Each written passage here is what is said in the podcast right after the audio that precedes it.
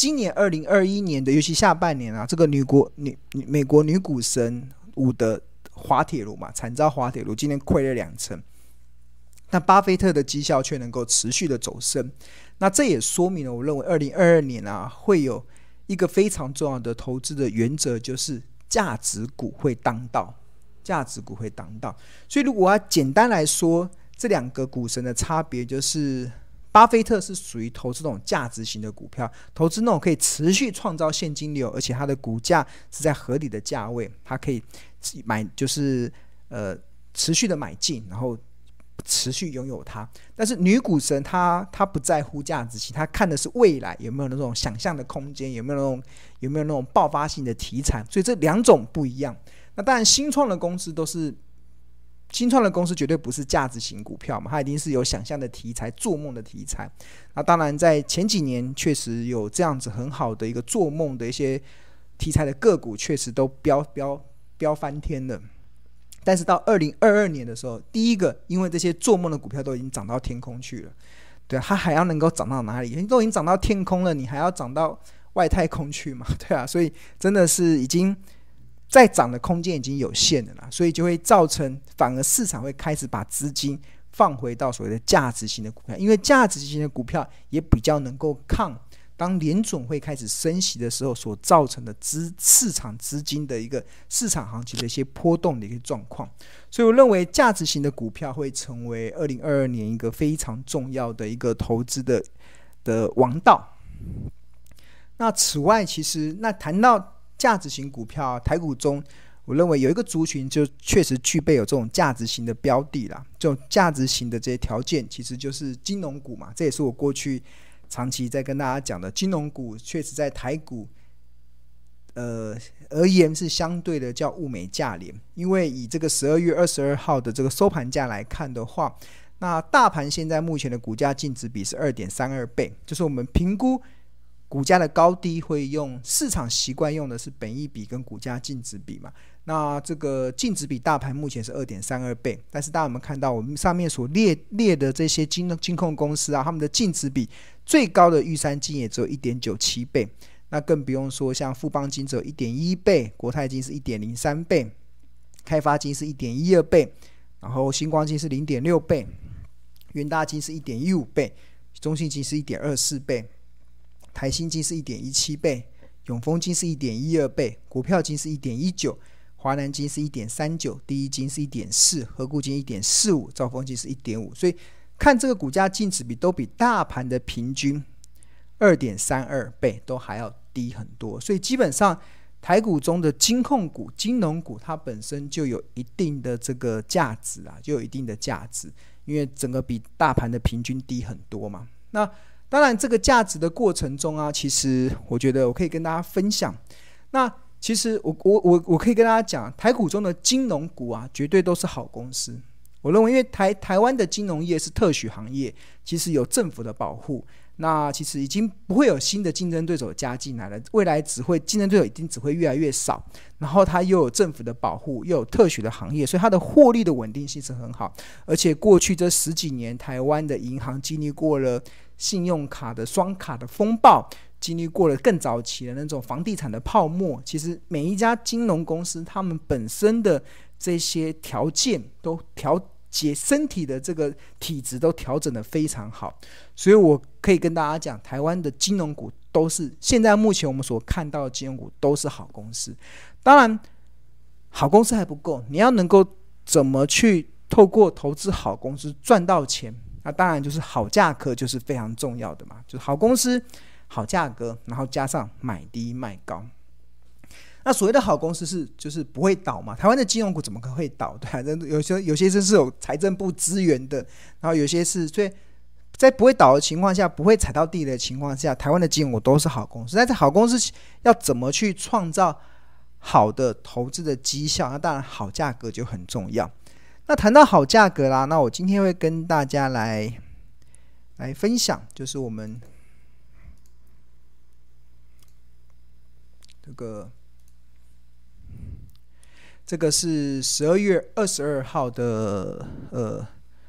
投资家日报》这个就是二零二一年的十二月二十二号的《头家日报》。然后我们《头家日报》是在这个商周集团的 Smart 旗下发行的。然后我们的 slogan 叫“聪明抓趋势，投资看日报”。那大家现在目前看到的是二零二一年十二月二十二号的日报。那这一至十就表示这一天的日报有十页啊，这是第一页。那谈到好价格这件事情呢、其实有些时候我会把一些如果我们要牵扯到一些财报分析的一些呃方式的时候，我也会把这种。呃，基本的逻辑也会写在日报里面，让即使你是投资的新手，你也可以很快的入手。那我这边就开始举例说，像一般而言啊，财报分析计算一档股票的企业价值的方法有两两大类，一种叫内在价值法，一种叫财务比率法。那前者分析的逻辑主要是以现金流量折现为基础，那优点是容易理解，但缺点是需要投入大量的时间跟精力，才能建立一个合理的评价基础。那美国的股神巴菲特就是使用这个方法的佼佼者，就是内在价值法。那另外还有一个财务比率法嘛？那相较于内在价值法，财务比率法的最大的优点就是计算过程简单，而且相关的财务比率又可以随手，相关的财务比率资讯又可以随手可得。所以因此也是目前市场常见的股价评价方法。那主要可以分为五大类，包含本益比、股价净值比。还有股价盈余成长比，这个都有一些延伸阅读，大家可以去参考。还有现金报酬率，还有股价营收比。那另外，其实，在呃这五种的这个财务比喻法中啊，本一比啊是台股投资人非常熟悉与常用的一种评价方式。那庆隆认为啊，其实由于影响本一比的因素包含了 EPS，包含了本一比的倍数。那所以，其实如果我们要能够用要用本益比来评价一家公司合理的企业价值，就应该要完整的认识本益比的六种组合，如此才能有效且精准的套用在个股的企业评价的评估上。那这六种分别为什么？分别为近世纪的 EPS 乘上固定式的本益比，近世纪的 EPS 乘上滚动式的本益比，近世纪的 EPS 乘上预估本益比，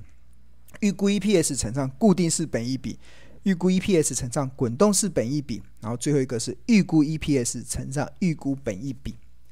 那这上述的这六种本益比的组合啊，呃，庆隆其实在这一次跟 Smart 致富月刊所合作主办的这个不看盘的获利投资的线上课程，其实有完整的介绍，而且甚至还有直接手把手的教导同学怎么透过市面上的免费的资讯，自己就可以进行查询与计算的应用之外。所以，如果你对这个学习企业评价有兴趣的话，请用非常推荐你可以去报名这个不看盘的获利投资的这个线上课程。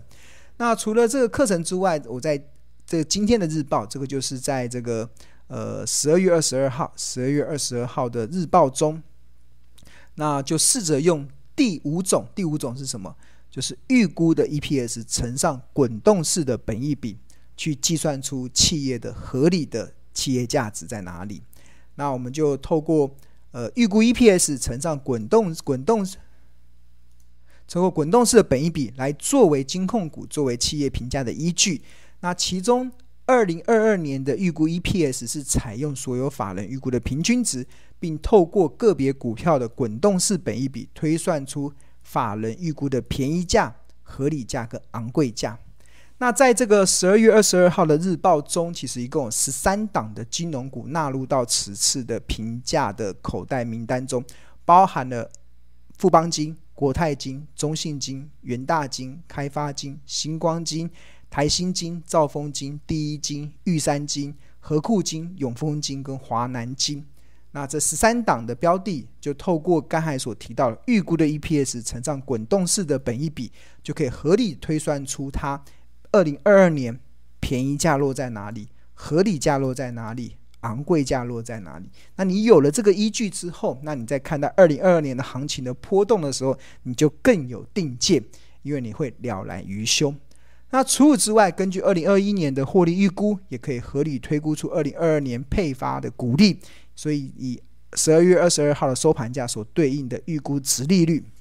因为很多投资人投资金融股都是相中它有非常高的殖利率。那我记得这十三档的标的中有有最高的殖利率好像有九趴，九趴，然后接下来好像有六点二趴、六点三趴的，有好几档都在六趴以上，最高的还到九趴。所以如果你对于这个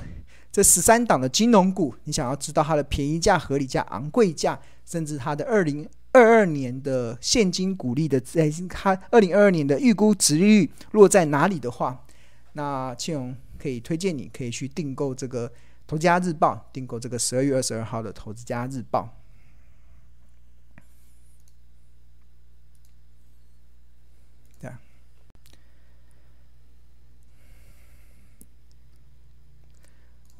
如果你对刚才那刚才已经把，因为很多人就会好奇《投家日报》在写什么，所以我今我今天就把这个《投家日报》内容分享给大家。那如果你对订购《投家日报》有兴趣的话，就你可以现在订购的话，你就可以呃，除了可以看到刚才的那一篇的日报，让你去了掌握这十三档金融股它二零二二年的便宜价、合理价跟昂贵价之外，还有二零二二年的一个殖利率，诶，最高的殖利率有到九趴哦，对啊，九趴的这个口袋名单之外，那当然我们现在日报还提供有服务，就是你只要私讯小编，你就可以回看五天的日报。所以你就对你可能对台积电有兴趣的，你就可以问跟跟小小小编说，我想要回看有关台积电的